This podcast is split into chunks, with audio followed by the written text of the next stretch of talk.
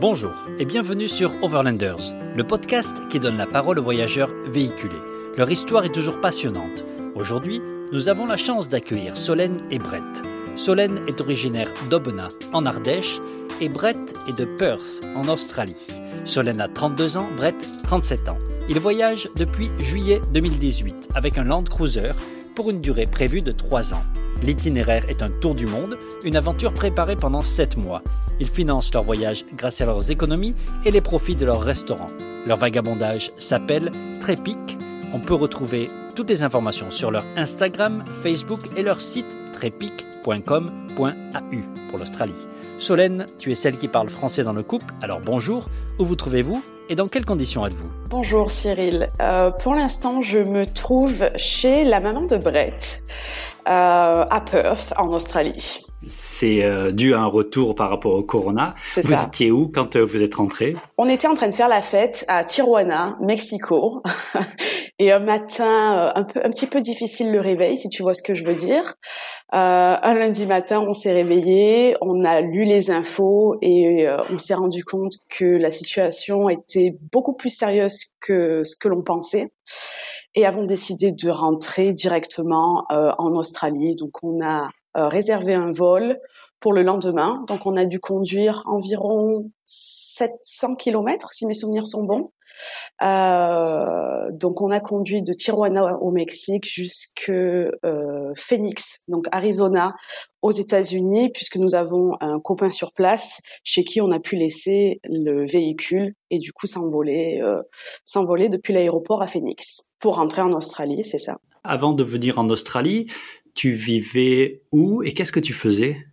Donc moi j'ai grandi euh, dans un petit village euh, en Ardèche, donc une petite région au vert, un, un village qui s'appelle Aubenas, que tu connais bien Cyril puisque tu es Mhm. mon voisin d'à côté, euh, de Véras, c'est ça? C'est ça. Donc, euh, donc voilà, une petite petite région verte, très sympa. Mais c'est vrai que quand on a 18 ans, ben il y a pas très, il y a pas tellement d'opportunités professionnelles. Euh, donc j'ai ensuite déménagé toute seule. Je suis allée dans la région du Var où j'ai pu continuer mes études. Donc à cette époque, j'étais agent immobilier et je faisais des études en alternance. Euh, et puis j'ai rencontré, euh, par le biais de, mon réseau professionnel, j'ai rencontré un avocat qui était intéressé pour pour me prendre en tant que stagiaire, ce qui m'a permis de donc financer et continuer mes études. Donc je suis partie sur un master en droit privé. Euh, et donc je travaillais euh, avec un avocat dans son petit cabinet pour deux ans. Et enfin, je suis partie en Australie. Sur un programme de quel style? Donc euh, c'était, tu sais, le Working Holiday Visa. Donc euh, maintenant, je pense que l'âge ach- c'est toujours 31 ans. Je pense jusqu'à 31 ans, tous les Français, on a la possibilité de prendre un visa qui nous permet et de travailler et voyager pour une durée de 12 mois pour aller en Australie. Donc, euh, donc j'y suis allée comme ça. Donc pour voyager et travailler. Combien de temps en Australie avant euh, de rencontrer Brett? Alors j'ai rencontré Brett euh, rapidement puisqu'en fait j'étais en recherche d'une euh, d'une chambre. Ça se fait beaucoup en Australie, on prend pas des appartements tout seul. Généralement on partage les maisons. Donc je cherchais simplement une petite chambre à louer et Brett lui bah, cherchait un, un locataire. Donc ça s'est fait très rapidement, ça s'est fait au bout de deux mois où on s'est rencontrés. Donc on était euh, on était coloc en fait. Voilà. Et ça, c'était en quelle année? Et donc ça c'était euh, début 2015. Comment vous, vous est venu le projet et comment s'est fait la maturation ju- jusqu'au départ? Ah, c'est euh, un peu particulier parce que Brett, c'est quelqu'un qui est euh, très créatif. Euh, il a besoin de, il a besoin de créativité pour euh, pour vivre. Et bien sûr, ben, comme il est très créatif, il y a des idées qui sont géniales, et puis en a d'autres qui sont complètement farfelues, euh, des idées qu'il a jamais réalisées, d'autres qu'il a réalisées. Donc un jour, il est rentré à la maison et il me dit pourquoi on on n'achèterait pas un véhicule? On le construit avec nos besoins, avec vraiment ce dont on a envie, et puis euh, on voyage autour du monde. Et moi, je lui dis ouais, pourquoi pas, tu vois, mais vraiment, mais, mais sans plus, quoi, vraiment. Je pensais pas du tout qu'il était vraiment sérieux, donc ouais, why not, tu sais, pourquoi pas? Et puis, euh, et puis voilà. Donc, il s'est lancé un petit peu dans le design. Tu sais, avec euh, Google maintenant, tu peux facilement faire des designs. Donc, il commence à créer sa petite voiture. Il me demande, il me demande un petit peu mon avis. Je lui dis, ah ben, tu devrais mettre ça là. Puis pourquoi pas, on a, on rajouterait pas une cafetière et puis ci et puis ça. Mais encore une fois, sans prendre vraiment trop trop au sérieux. Et puis un jour, il arrive avec le Land Cruiser, qui est notre euh, qui est notre campeur. Donc euh, là, vraiment, je me suis dit, ah, en fait, il est vraiment sérieux. Là, pour le coup, pour le coup, on, on rigole plus. Et puis ben, petit à petit, ça s'est fait sans trop de réflexion finalement, parce que ben, tous les deux quand même dans nos vies, euh, dans nos vies de, de, ville, donc si tu veux, on bossait beaucoup. Euh, moi, je m'occupais de notre restaurant, donc euh, quand même pas mal d'heures euh, passées au restaurant. Donc les choses se sont faites assez rapidement. Brett a eu la possibilité de se dégager un peu plus de temps pour pour vraiment se mettre à la construction du campeur. Et puis ouais, en, quelques mois, en quelques mois, on était déjà sur les routes en fait. Donc ça s'est passé très rapidement. Alors, on va parler du restaurant, puisque c'est un, des éléments importants pour le financement. Quel est ce restaurant que vous avez euh, sur Perth, je crois? C'est ça, sur Perth, un petit, un petit quartier, euh, pas Perth centre-ville, mais juste un petit quartier aux alentours. C'est un resto, un petit resto cosy, où le chef, donc le chef est bulgare, d'origine bulgare, mais il a un petit peu travaillé, euh, travaillé partout dans le monde. Donc nous on propose euh, une toute une liste de tapas. Donc l'idée c'est des petits plats à partager avec des saveurs qui viennent d'un petit peu partout dans le monde, avec quand même une influence un peu plus asiatique. Euh, et donc en plus on fait bar, donc majoritairement euh, bar à vin et bar à whisky. Comment s'appelle le nom C'est quoi le nom du restaurant? Samson's Paddock, c'est le nom du restaurant. Samson's Paddock. Donc vous avez créé ça en quelle année?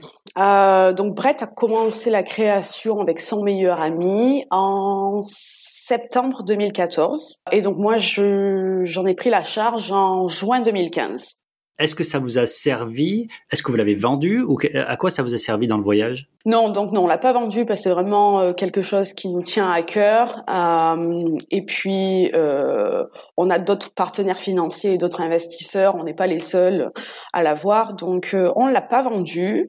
Finalement, pendant que Brett s'occupait de la construction du campeur, moi je me suis occupée du restaurant. Donc mes missions principalement c'était d'apprendre à mon à mon équipe comment le restaurant fonctionne, donc avec euh, comment on fait une liste de vins, quel prix, euh, comment on éteint les lumières, comment on met une alarme, enfin absolument tout de A à Z, former mon équipe et trouver les bonnes personnes, surtout pour laisser les managers euh, gérer le restaurant. Donc l'idée était les profits du restaurant vont nous permettre de voyager quotidiennement, vont nous permettre de nous payer notre, nourriture, notre essence. donc ça c'était l'idée vous êtes, et tu es la première que j'interviewe, qui a un revenu qui finance euh, leur voyage. Euh, donc vous partez en juillet 2018. Combien de temps avant vous vous préparez et comment? Brett est arrivé un soir à la maison avec euh, le futur campeur. C'était en décembre 2017. Donc voilà, donc c'était six mois. On a pris voilà six mois pour former mon équipe au restaurant et croiser les doigts avec le restaurant va survivre pendant notre absence. Brett qui a géré son autre entreprise, puisqu'il lui il s'occupe d'une autre entreprise qu'il a, et de construire donc euh, le campeur. Et six mois après, alors que j'étais encore en train de passer des coups de téléphone pour le boulot, on est parti. on est parti euh, ce jour-là, le 13 juillet. On est parti de Perth et on avait une date butoir puisque nous avions réservé notre container pour envoyer la voiture au Chili. Et ça, c'était le 10 septembre. Donc on avait deux mois pour traverser l'Australie, qui tu connais est quand même relativement grande. C'est très grand. Et on parlera de cette traversée peut-être. Votre véhicule est absolument incroyable. On va en parler aussi. Vous êtes bon en mécanique, vous êtes des mécaniciens. Qu'est-ce que vous avez préparé d'autre? Non, pas du tout. On n'est pas du tout mécanicien. Euh, mais Brett et moi partons du principe que euh, on peut tout tout faire. Voilà, on peut on peut apprendre les choses, on peut essayer de se débrouiller. Euh, donc euh, bon, on savait qu'en prenant le Toyota Land Cruiser, qui est un véhicule qui est pas importé dans tous les pays, euh, c'est donc une marque japonaise, euh, mais le véhicule est uniquement importé dans trois pays, qui sont l'Australie, le Japon et la Bolivie. Euh, donc au moins on savait que on allait prendre les pièces. Euh, généralement, c'est quand même des véhicules qui ont euh, qui sont solides. Généralement, les, gens ici en Australie, ces véhicules sont beaucoup utilisés pour les mines parce que justement c'est solide et que ça tient le coup et que ça peut faire euh, un million de kilomètres, sincèrement. Euh, donc, c'était la raison pour laquelle on a pris le, Land Cruiser en se disant avec sa solidité et puis bah, en croisant un petit peu les doigts en se disant on espère qu'on n'aura pas vraiment de problèmes mécaniques trop importants, sachant qu'on allait faire nous-mêmes la, la, rotation des pneus, euh, la vidange, voilà toutes les petites choses, les petites maintenances. on s'est dit quand même on devrait y arriver tous les 10 000 kilomètres, on a changé l'huile et euh, changé les pneus et puis euh, voilà les petites choses, les, filtres à eau, les filtres à air et, compagnie. On va parler du véhicule parce qu'il est absolument, moi je le trouve absolument incroyable. Euh, est-ce que tu pourrais nous le décrire? Oui, Bien sûr. En fait, euh, si tu veux, on s'est posé un soir, on, faisait le design, euh, le design sur sur euh, sur l'ordinateur, et on s'est dit qu'est-ce qu'on aime avoir, puisqu'on avait déjà fait du camping, on était déjà allé en Mongolie avec Brett, avec un Land Cruiser. Donc on savait un petit peu ce qu'on voulait, ce qu'on voulait pas, euh, mais surtout qu'est-ce qui nous tient à cœur, parce qu'on va pas partir pour 15 jours. Et que si les choses au quotidien deviennent compliquées, s'il faut que tu sortes le réchaud à chaque fois, il faut que tu sortes les tables, les cils et ça, au bout d'un moment, t'en as ras le bol. Et finalement, ça ça, ça, donne un petit peu ce côté négatif du voyage. Oh, bah non, on va pas faire ça parce qu'on n'a pas envie de le faire, parce qu'on le fait tout le temps. Donc voilà. Donc on voulait éviter d'avoir ce côté un petit peu euh, inconvénient du voyage dans de cette sensation de toujours bouger. Euh, donc on s'est posé, on a regardé autour de nous dans notre maison et on s'est dit ben, qu'est-ce qu'on aime? Bon, ben, on aime la machine à café. Ça, c'est inévitable.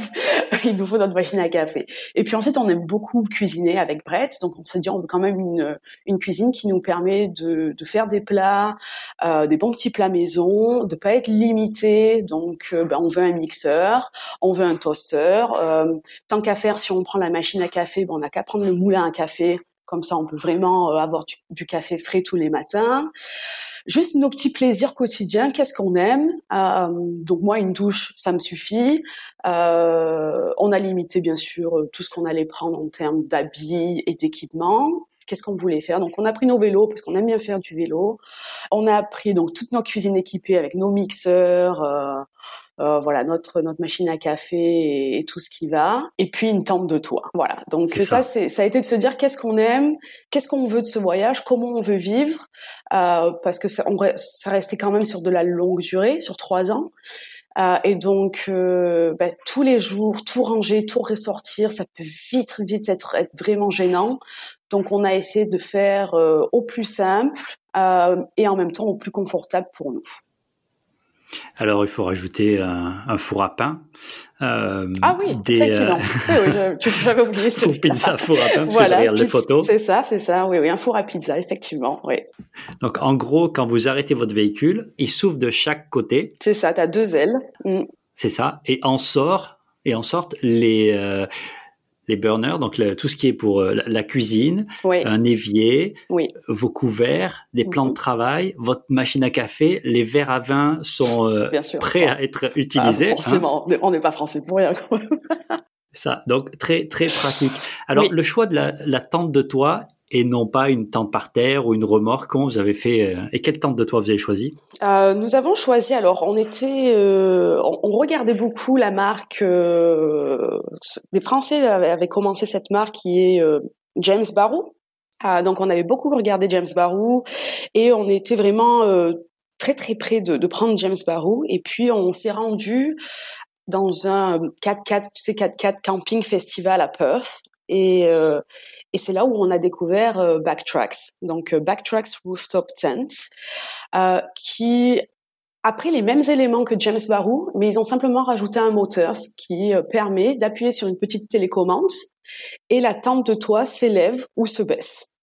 Donc en fait, on, encore une fois, on est allé au plus confortable, au plus rapide et au moins contraignant, euh, plutôt que bah, d'avoir à euh, euh, prendre ta tente. il faut que tu trouves un sol plat, il faut que tu mettes tes, comment on dit en français, les pegs.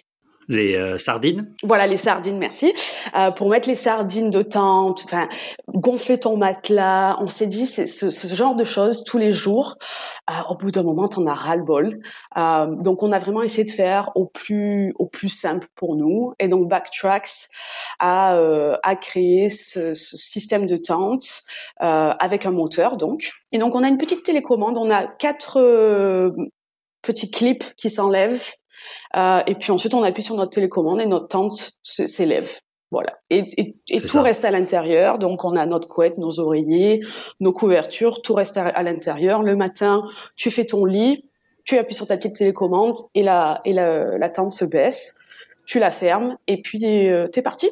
Voilà, tu peux rouler. Et tu penses que si tu n'étais pas parti ou si tu vivais pas en Australie, tu aurais travaillé le, tu aurais préparé le voyage différemment? Euh, je l'aurais pas fait. ça me serait pas venu à l'idée. Tout simplement, si euh, si j'étais pas allée en Australie, si j'avais pas rencontré Brett, je pense pas que euh, je pense pas que j'aurais fait ça. Hmm. Ouais. Simplement. Donc il y a la rencontre et le fait d'être en Australie. Je pense souvent à, ces Australiens qui sont, euh, c'est des campeurs, quoi. C'est des campeurs, exactement. C'est ce qu'on fait le week-end. Dès qu'on a, euh, dès qu'on a trois jours de week-end, on va tous à la plage et on va et on va faire du camping. Euh, moi, en tout cas, dans mon environnement à l'époque, l'environnement français, on, on faisait pas ça, quoi. On, ça ne, non, jamais, euh, jamais ça ne serait mieux à l'idée d'aller faire du camping le week-end. Non. C'est clair. Comment vous avez géré le froid? Vous êtes passé dans des régions très froides. Vous avez fait des changements pour ça? Euh, On a fait des changements, euh, oui et non. Euh, si tu veux, on a un petit peu appris les choses au jour le jour. Donc, on s'est vite rendu compte qu'en dessous de 4 degrés, euh, plus rien ne fonctionne dans la voiture. Donc, la machine à café a trop froid, euh, donc elle ne veut pas s'allumer. Notre réservoir d'eau qui se situe euh, en dessous de de la canopie euh, gèle. Donc l'eau, l'eau est gelée, donc il nous faut euh, une belle journée ensoleillée et puis il faut attendre environ 5 heures avant que avant que ça dégèle. Donc les choses se sont fait un petit peu petit à petit. Euh, donc on a essayé d'arranger les choses comme on, comme on pouvait. Donc on a refait toute l'isolation, toute l'isolation en dessous de la voiture. Euh, on a essayé d'isoler notre réservoir d'eau, d'isoler nos, nos batteries, nos batteries, mais qui, qui sont liées à notre système électrique, pas nos batteries euh, dans, dans le moteur de la voiture. Euh, on a essayé, voilà, de faire de l'isolation de tous les tuyaux. Donc à moins 6, ça a fonctionné, ça a fonctionné. Et puis Brett est assez ingénieux, donc il est, euh, il a inventé un système qui pendant qu'on roule, nous permet de passer l'eau dans le moteur. Donc ça réchauffe, si tu veux, notre, notre eau du réservoir où on avait 130 litres d'eau. Donc en conduisant, on réchauffe l'eau, euh, le circuit nous, nous réchauffe l'eau du réservoir. Donc quand on arrive pour camper et passer la nuit, l'eau étant déjà à 40 degrés, le temps, si tu veux que ça dégèle, ça va prendre un, temps un peu plus long que si l'eau était déjà froide, parce que quand même on a eu du moins 5, moins 6 degrés euh, la journée. Euh, donc avec le, avec ce système-là, ça nous permettait au moins le matin de se réveiller puis de pouvoir avoir un café, de se brosser les dents et compagnie. Maintenant, notre système à moins 10, il ne fonctionne plus du tout. C'est-à-dire qu'encore une fois, tout gèle. Euh, on a fait le test, euh, on a fait le test, on était à moins 14 et euh, bon, bah, moins 14, tout gèle. Même même notre même notre couette. c'était où le moins 14 Le moins 14, c'était le, au Colorado. Au Colorado, dans aux US, un petit village qui s'appelle Ouray. On a fait du moins 14, ouais. Vous avez bien testé. Euh. On a, voilà, on voulait tester. Ça marche pas donc.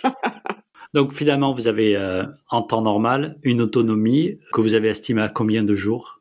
Donc ben nous on peut on peut rester une semaine facilement, une semaine facilement euh, dans la pampa sans avoir besoin de personne. Majoritairement, ensuite on bouge à partir d'une semaine, c'est parce qu'on a plus d'eau. En plus on est des gros buveurs avec Brett, on boit entre tous les deux on boit 10 litres d'eau par jour.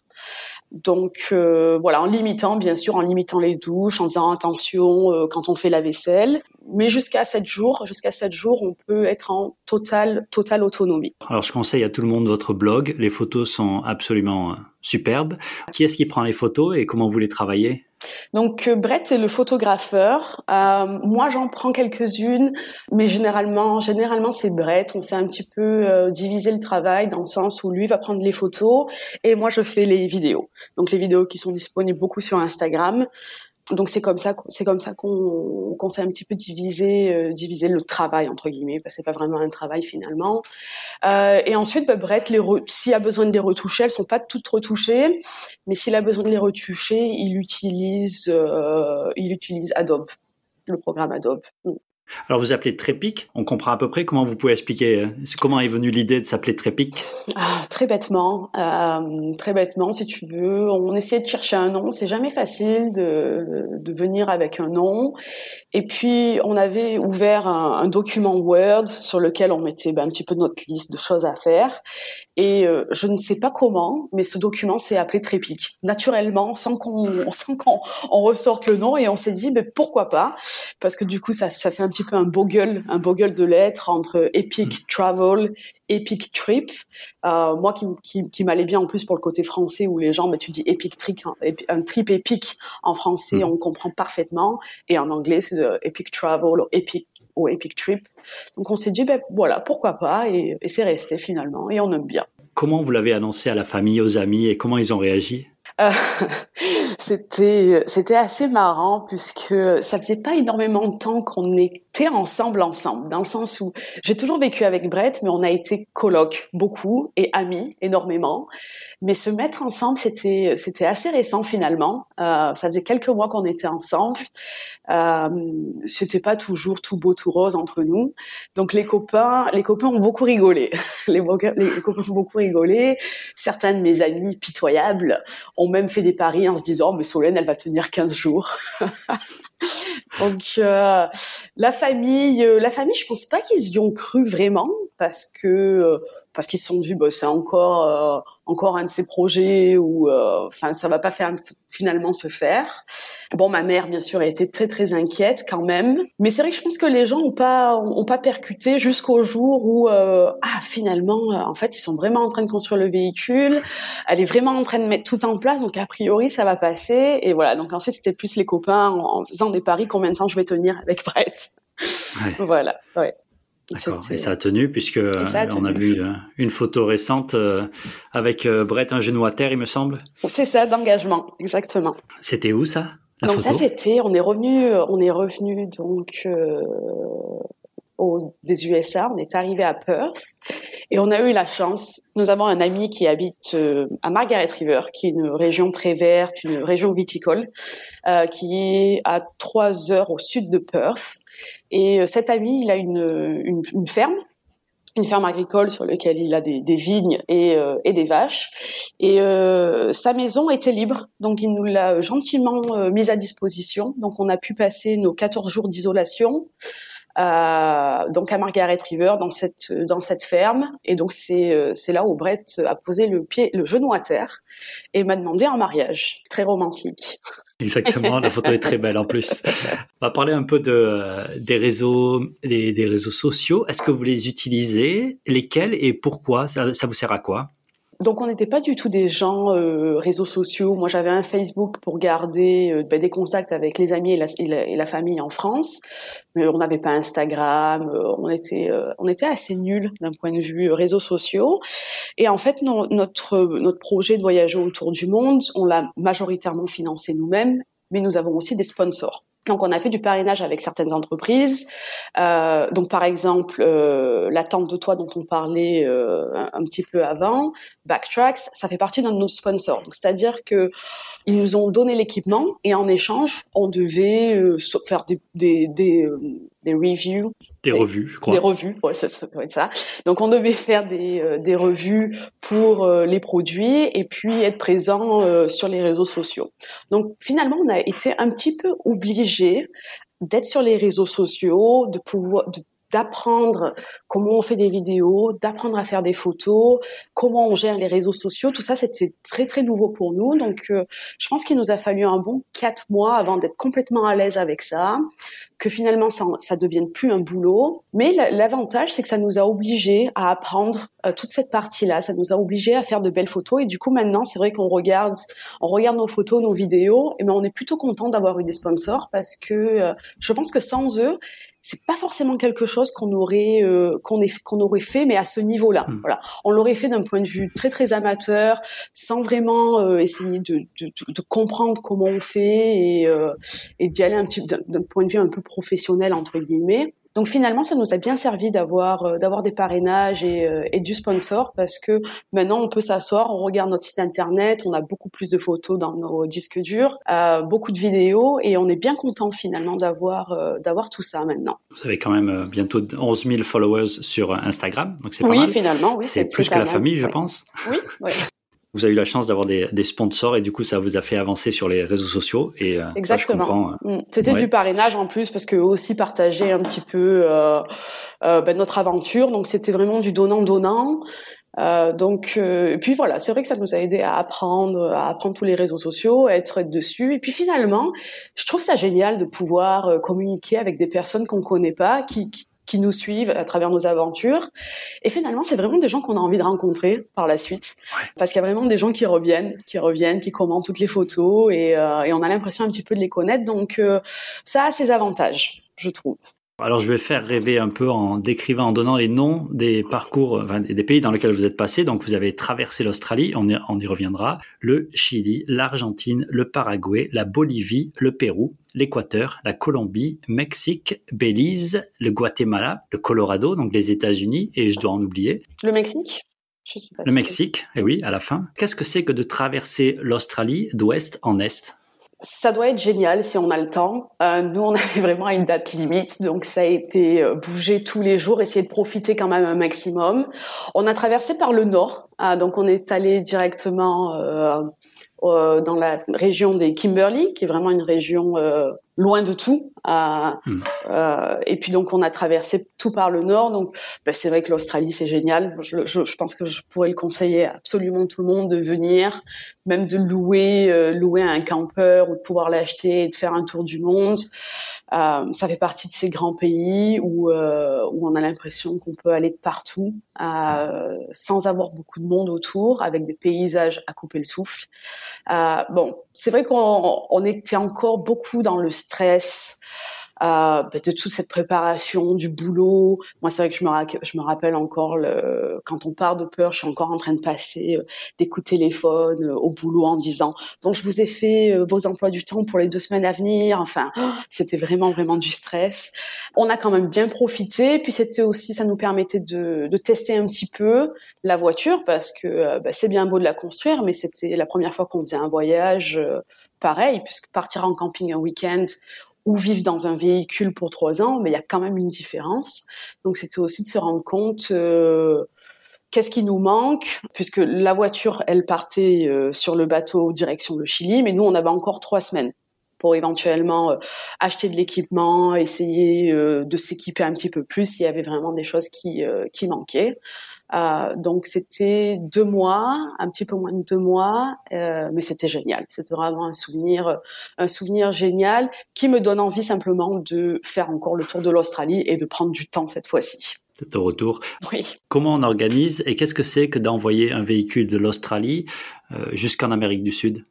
Euh, C'est cher pour commencer. Euh, c'est vrai que c'est un budget. Je comprends euh, les voyageurs qui préfèrent acheter euh, un véhicule sur place parce que parce que ça reste un budget un budget énorme. Euh, nous l'avons fait parce que on était sur une durée de voyage un peu longue et que plutôt que d'acheter un véhicule qui allait pas nous convenir au quotidien, on a euh, casser la tirelire et on a préféré envoyer notre véhicule. Euh, c'est beaucoup d'organisation, c'est beaucoup de frustration euh, malgré tout. C'est vrai qu'il faut pas que les gens se découragent parce que les agents des ports, euh, c'est pas facile de les trouver et quand on les trouve, les informations arrivent un petit peu au compte-goutte. Il faut, ouais, c'est beaucoup de frustration malgré tout, mais finalement, nous ça s'est bien passé, on n'a pas eu de problème. Vous l'avez mis en container? Nous l'avons mis en container. On l'avait mis en container parce qu'on avait, euh, bah, c'était encore une fois du pour et du contre, mais beaucoup beaucoup de personnes disent que si tu mets pas dans un container, tu risques d'avoir de la casse, euh, des vols. Il y a des gens dans les ports qui bah, gagnent pas assez leur vie, donc ils essayent de prendre un petit peu tout ce qu'ils peuvent. Donc, euh, sachant ça, on n'a pas voulu prendre le risque parce qu'on a quand même du matos dans la voiture. Euh, donc on l'a, on a pris un conteneur euh, euh, basique, hein, le 20 cubes, où, euh, où d'ailleurs la voiture rentre pile poil puisqu'il a fallu qu'on enlève la tente de toit, sinon ça passait pas en hauteur, et il a fallu qu'on enlève notre échelle à l'arrière. Donc c'est passé, on a fermé la porte, il y avait un millimètre. Donc c'était c'était juste. Et c'est toujours un grand moment d'ouvrir le container. Et c'était au Chili que vous avez reçu Oui, on a on l'a Valparaiso, c'est ça. Ouais, ouais, ouais, ouais. Non, c'était génial. C'était vraiment, on a, on a retrouvé notre agent sur place à Santiago, avec qui on a fait le trajet jusqu'à Valparaiso, qui est, pas, qui est juste une, heure de trajet. Euh, et nous avons euh, fait les papiers. On est allé sur euh, le lieu, le lieu des containers, et donc ouvert le container et on a vu le Land Cruiser. Donc l'aventure pouvait commencer. Alors, vous avez été en Bolivie, vous avez des vélos, vous avez fait euh, une route mythique, il me semble, non? La, la route de la mort? Ah oui, oui, oui, oui. Toi en vélo? Oui. C'est ça? Est-ce que tu peux nous décrire cette route? Oui, oui, bien sûr. Donc c'était route de la mort. C'est vrai que c'est très très connu.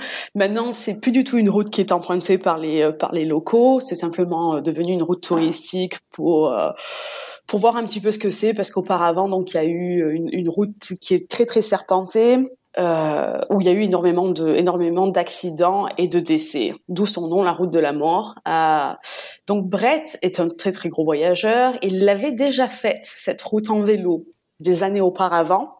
Donc euh, donc cette fois-ci c'était à mon tour. Donc nous avons les vélos dans le dans le campeur. Donc j'ai pris mon vélo, Brett étant mon véhicule de support. Et donc euh, on commence, je me rappelle plus de l'altitude, mais on commence relativement haut et on perd quelque chose comme 2000 mètres d'altitude entre le moment où on commence en haut et, et l'arrivée en bas. Donc euh, donc c'était assez incroyable, c'était vraiment assez incroyable de faire ça bah, jusqu'au moment où je suis tombée. Donc après, j'ai arrêté. enfin, il y a beaucoup de grave, c'est très euh, caillouteux, très caillouteux. Et c'est vrai que mon vélo, c'était pas forcément un vélo de compète, euh, un vélo de montagne, mais ça, c'était vraiment une, une expérience vraiment incroyable parce que oh, la, les vues, le, c'est waouh, c'est juste waouh à faire, à voir. Renseignez-vous, ceux qui écoutent. C'est incroyable de l'avoir fait en vélo, c'est aussi incroyable, je pense, filmer et de faire une chute sur cette euh, route. Euh. j'ai eu chaud, hein. Je t'assure que j'ai eu chaud parce qu'à un mètre près, je, je dévalais des, des, mètres et des mètres, enfin des kilomètres. Je sais pas combien il y avait de précipices, mais, euh, mais non, j'ai eu, j'ai eu chaud. Quel est l'endroit où, où vous avez fait le plus beau camp? C'est difficile à dire ça. C'est vraiment.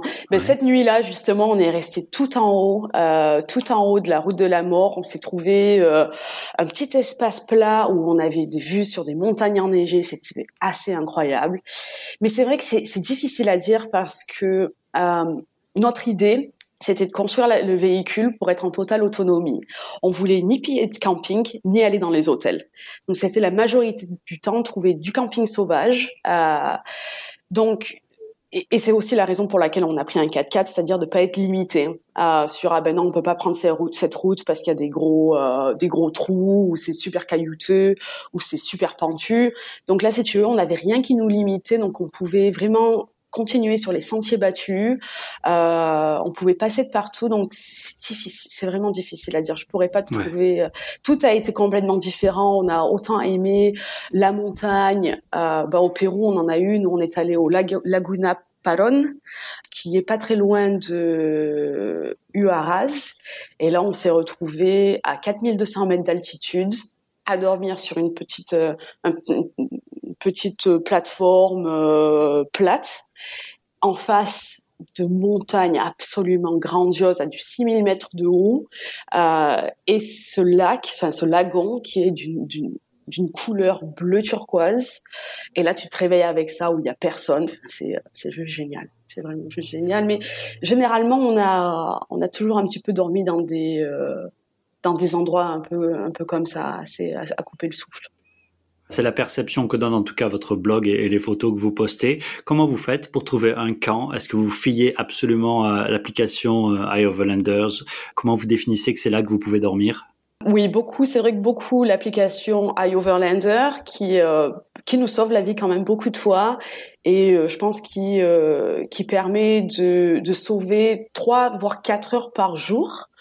Mais du coup, c'est vrai que ça enlève un petit peu de son charme en se disant on sait un petit peu ce qu'on va trouver. Donc parfois avec Brett, on disait ben non, regarde pas l'application, puis on va voir. Donc on parle beaucoup avec les locaux. Euh, moi, j'ai la chance de me débrouiller en espagnol, donc c'était relativement facile pour parler avec les avec les locaux. Donc on va leur demander où est-ce que cette route elle va. Donc si tu télécharges euh, au préalable les cartes sur Maps.me, euh, c'est des cartes qui qui marchent euh, hors ligne. Donc on avait quand même tous ces petits sentiers et essayer de voir comme ça. Éventuellement, des fois, on se servait du drone. Donc on envoie le drone à 2 km et puis on va voir s'il y a un endroit à côté du lac auquel on pourrait se poser. Euh, donc c'est un peu un mix de tout finalement. parler aux locaux, beaucoup quand même l'application iOverlander et, et le drone quand même. Euh, vous, vous voyagez lentement ou vous voyagez plutôt rapidement? Qu'est-ce que c'est quoi votre rythme? On a on a bougé très rapidement au tout début, mais parce que c'est vrai que c'était tout nouveau pour nous. Euh, il, il, a fallu s'adapter et puis on est relativement euh, dynamique, des personnes dynamiques. Donc c'est vrai que bah, se poser une semaine au même endroit, on n'a pas fait ça beaucoup. On est plus en, en quête de qu'est-ce qu'on va trouver par la suite, euh, où est-ce qu'on va aller. Donc toujours un petit peu en, en quête de quelque chose de nouveau. Finalement, après l'Amérique du Sud, on s'est rendu compte qu'on allait un petit peu trop vite. Donc, quand on est arrivé au Mexique, on a pris un petit peu plus le temps. Donc, c'est vrai que le Mexique et les US, on a pris notre temps, on a vraiment apprécié. Euh, mais encore une fois, je pense qu'on n'est jamais resté à un endroit plus de cinq jours. On, on bouge ensuite. Comment vous avez fait pour passer de l'Amérique du Sud à l'Amérique du Nord? Ah, donc on est on est arrivé en Colombia. Euh, on avait prévu d'envoyer le véhicule au Panama, puisque donc euh, il y a ce qu'ils appellent le Darien Gap, qui est où il n'y a pas de route. Donc entre la Colombie et le Panama, il faut absolument envoyer le véhicule par bateau. Les routes terrestres n'existent pas. Donc c'était notre notre plan A. Et puis on s'est vite rendu compte qu'en fait ça allait être beaucoup, ça allait être compliqué pour nous puisque venant d'Australie, le volant étant à droite, euh, le Costa Rica a une loi qui dit que tous les véhicules à droite ne passent pas. Voilà, il faut un véhicule à gauche pour traverser le Costa Rica en voiture. Donc du coup, on n'a pas pris le risque. Euh, on n'a pas pris le risque de passer puisque eh ben, il faut payer euh, l'envoi du véhicule par bateau qui est quand même euh, facilement 2000 dollars. Pour finalement se, faire refuser à la frontière entre le Panama et le Costa Rica, ben on n'a pas pris le risque. Donc on a hmm. envoyé le véhicule de la Colombie jusqu'au Mexique et nous avons pris un avion. Ouais, c'était le plus simple, hein, je crois. Ouais, ouais. Euh, c'est jamais un problème ou c'est un problème d'avoir le volant euh, de l'autre côté? Vous avez des astuces pour les rétroviseurs, pour regarder, pour doubler? Comment vous faites? Oui, oui, oui. On a, on a bien sûr, on a des astuces. Bah, D'être deux, c'est vrai que ça, euh, ça arrange les choses. C'est-à-dire que moi, si je conduis pas, bah, j'ai la possibilité d'avoir un regard direct sur les voitures qui arrivent pour éventuellement doubler et compagnie. Les péages, les péages, c'est compliqué si tu es seul en voiture puisque il faut que tu lances la monnaie à la personne si tu es tout seul. Euh, on a des petites astuces, mais généralement, ça n'a jamais été un problème. Au contraire, les gens ont été très curieux parce qu'ils n'ont pas l'habitude. Les policiers, c'était génial de voir leur tête parce mm. que euh, ils viennent à ma hauteur, euh, ils veulent me gronder parce que je suis sur mon téléphone, mais je conduis pas, je suis juste le passager. Et finalement, ils s'en rendent compte à la dernière minute et ils s'éclatent de rire parce que parce qu'ils se rendent compte qu'ils allaient mettre une contravention, mais que non, le volant est de l'autre côté. Donc, on a eu ça un paquet de fois. Et, et les gens, les gens, ça les, ils se marrent. Voilà, ils se marrent parce qu'ils n'ont jamais vu ça. Donc, euh, donc c'était plutôt cool finalement de, conduire avec le volant, le volant à l'inverse. Et, on s'y fait. Sincèrement, on n'a jamais eu de, jamais eu de problème. on, ouais, on s'y fait facilement. Ça, moi, j'ai toujours trouvé que c'était, ça n'a jamais été un problème. C'est rigolo pour les, pour les péages ou les parkings. Et euh, c'est très étonnant pour les gens que l'on rencontre. Et ça crée une bonne euh, connexion, je trouvais. Complètement. C'était, ouais, ouais, c'est vraiment les gens qui viennent, euh, qui rigolent. Oh mon Dieu, mais, et du coup, ça ouvre la discussion parce que les gens veulent savoir d'où on vient, parce que clairement, on n'est pas du pays. donc, ils veulent savoir, ah, mais qu'est-ce que vous faites ici? Et, et c'est vrai que ça ouvre beaucoup, beaucoup la discussion. Votre couple, votre façon d'être ensemble a changé avec ce voyage? Oui, beaucoup, beaucoup, beaucoup. Je pense que si on n'était pas parti en voyage, on serait plus ensemble aujourd'hui. ah oui, oui, non, c'est, on est deux caractères très très forts. Euh, donc c'était, ça a été compliqué de se comprendre. Euh, on vient de deux mondes différents, on a des attentes différentes, des personnalités différentes. Donc il a fallu s'adapter. Ça a pris du temps ça a quand même pris du temps. Euh, et puis c'était du 24 heures sur 24 ensemble. Donc euh, donc ça c'est vrai que généralement on dit ça passe ou ça casse et je pense que c'est vrai. Je pense que c'est dur de faire la demi-mesure euh, dans un couple. Euh, si ça va pas, c'est euh, soit on est fort et on y arrive et, et on a envie que ça fonctionne, donc on essaye de de mettre un petit peu de l'eau dans son vin et d'avancer tous les deux.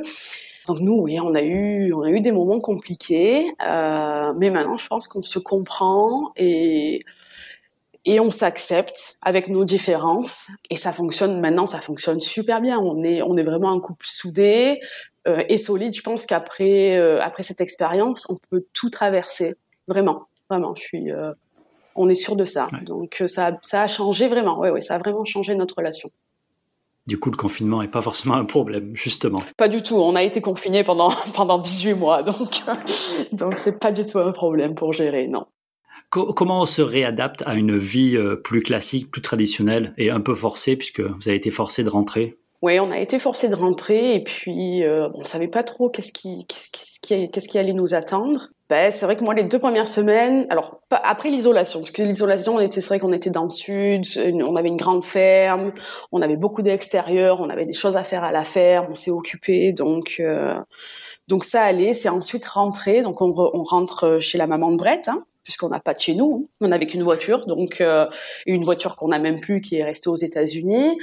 Donc ben c'est compliqué. C'est vrai qu'on n'a pas nos marques, on n'a pas d'affaires non plus, puisqu'on est rentré avec un sac à dos en se disant on va repartir. Donc euh, donc on a vraiment pris le strict minimum et surtout les choses dont on ne voulait plus dans la voiture. Donc c'est vraiment de l'inutile ce qu'on a pour l'instant. Donc ça c'est compliqué. Et puis finalement, tu repars au boulot et tu te remets vite dans le bain. Euh, on en parlait hier et on se disait, c'est tellement loin déjà, alors que c'est il y a quelques mois. Mais cette, cette aventure, on a l'impression qu'elle s'est passée il y a dix ans en fait, parce que on est reparti dans nos petites vies, euh, voilà, tête baissée, puis on y va. Bien sûr que c'est une situation compliquée pour tout le monde. Nous, on a la chance d'avoir deux business qui fonctionnent encore. Euh, bien sûr, avec euh, l'activité réduite, mais, euh, mais, on a la chance quand même de, pouvoir aller bosser tous les jours. Donc finalement, voilà, on se remet dedans. Moi, j'ai un peu ce côté, je, m'ennuie beaucoup parce que ben, j'avais l'habitude de toujours faire quelque, quelque chose en voyage. C'était d'aller prendre des photos, de faire des vidéos, de faire, d'aller faire une course à pied, d'aller se baigner, parler avec des locaux, chercher de l'eau, chercher un campement. Si tu veux, es toujours en voyage, j'ai l'impression qu'on a toujours une mission. Puis là, je me dis bon ben voilà, finalement, oui, je vais marcher, oui, je vais courir, mais euh, mais puis Perth c'est relativement plat. Donc c'est assez, assez, ennuyeux et en plus on arrive en hiver, donc on peut même plus aller se baigner, il fait un petit peu froid. Donc voilà, j'ai un petit peu ce côté, il va falloir que je me retrouve un petit peu des passions finalement. Votre véhicule est du coup euh, au Mexique ou oui au Mexique hein? Aux États-Unis, aux États-Unis, en Arizona, ouais, chez notre copain. Comment vous vous projetez pour plus tard? Euh, eh ben, je pense que on n'aura pas la possibilité de finir cette année. Donc, je pense qu'on va, euh, on, a mis l'idée de côté parce qu'on veut, on veut, on veut terminer notre tour du monde, mais certainement on va se donner une, bonne tranche d'une dizaine d'années, je dirais. Donc là, le futur, c'est euh, bah, essayer de faire en sorte que nos business euh, soient toujours ouverts après la pandémie et après tout ce qui se passe. Pour l'instant, essayer d'avoir des boulots et, euh, et toujours de pouvoir payer nos employés. Essayer de se reconstruire une petite vie. Donc là, nos projets futurs, c'est d'acheter un bus, un bus scolaire, et puis petit à petit de le retaper, euh, ce qui va nous permettre d'y vivre, donc d'éviter de payer un loyer. Euh, et puis, si tout se passe bien, dans quelques années, on, reprendra notre voyage autour du monde.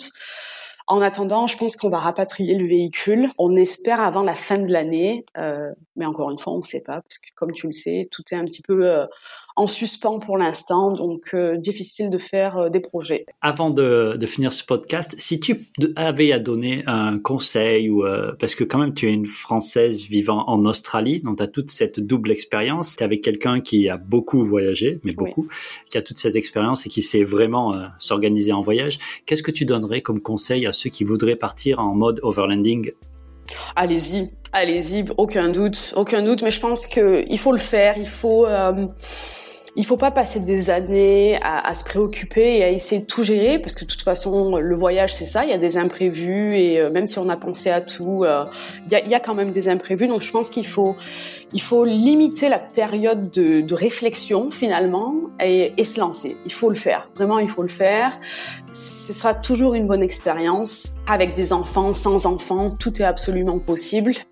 Euh, ben, t'en es la preuve. Euh, mais je pense qu'il faut, il faut se lancer. Voilà, il faut il faut éviter de se dire euh, dans ton temps, dans voilà, on, plus une fois qu'on aura fait ça. Je pense que ça fait partie de ces choses. Si on les fait pas tout de suite, on les fait jamais. Donc il faut se lancer et surtout n'ayez pas peur parce que généralement euh, les gens sont, sont vraiment sympas. Les gens, euh, donc il faut, il faut y aller. Je pense qu'il faut se lancer. C'est une vraie belle expérience de vie. Une vraie belle expérience de vie. Solène, merci. Votre histoire est définitivement inspirante. Il s'appelle Trépic.